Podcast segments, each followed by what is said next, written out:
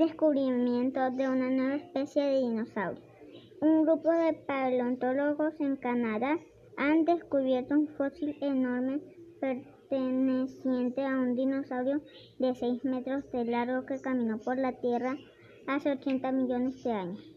El dinosaurio, un pariente distante del Triceratops, fue bautizado como Cenoceratops for y es uno de los más antiguos conocidos hasta la fecha.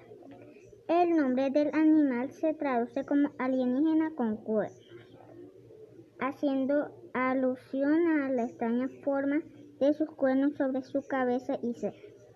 En el 2003, los investigadores encontraron sus restos olvidados en un cajón del en el Museo Natural de Ottawa. Al unir los fragmentos de cráneo y analizar los cuernos se, se dieron cuenta que, cuenta que el Cenoceratops era una especie no descubierta antes.